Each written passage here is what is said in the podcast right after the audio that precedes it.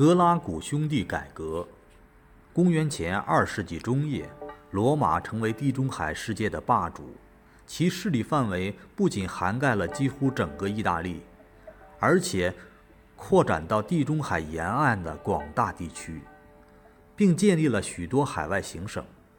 罗马作为一个奴隶制国家，大量使用奴隶劳动，奴隶主的残酷压迫不免激起奴隶强烈的反抗。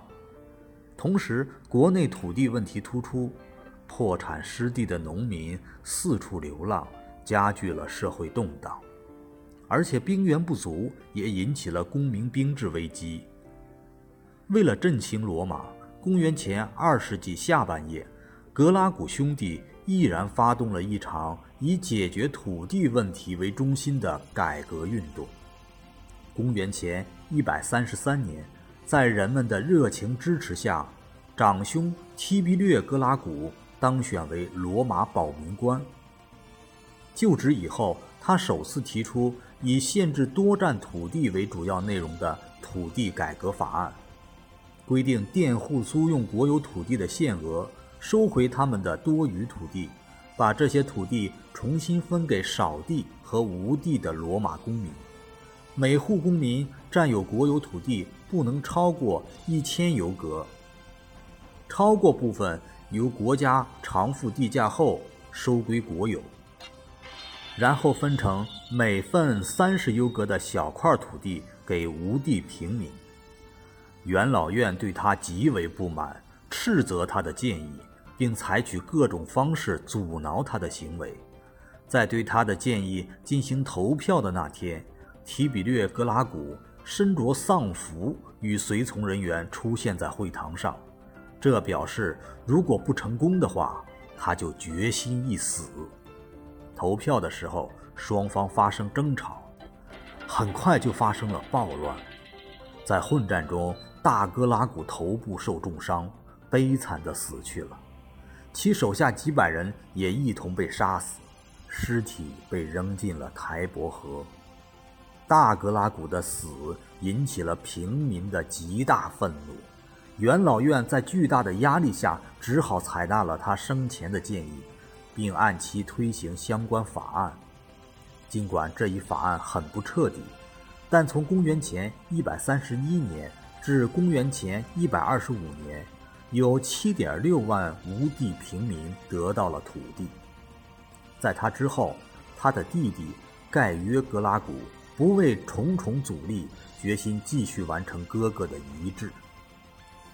小格拉古是一位精明能干而且勇敢无畏的政治家，赢得了平民们的普遍赞扬和支持。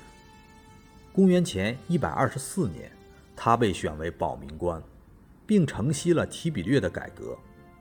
盖约比提比略小九岁，他同哥哥一样，为人耿直。处事严谨，但二人在性格和作风上颇有差异。提比略温文尔雅、严肃理智，盖约性情急躁、咄咄逼人。演讲时慷慨激昂，对民众更具吸引力，对贵族保守派更具危险性。盖约的改革已不限于土地法案，而是把改革运动加以扩大和发展。盖约上台以后，推出了土地法和移民法。土地法大体是提比略土地法的重复。移民法针对罗马国内的国土已不适应国家人口增长的需要，规定在意大利南部的纳普图尼亚和北非的迦太基建立两个移民地。参加移民的成员一般由最殷实的公民组成。另外著名的法令还有粮食法，由国库以廉价或免费形式向城市贫穷公民定期提供粮食；兵役法这一法律规定不得征召十七岁以下的人入伍，凡应召士兵所用的被服皆由国家供应；行省受命法这一法律规定元老院必须在执政官选出以前。指明其卸任后扶植海外的行省。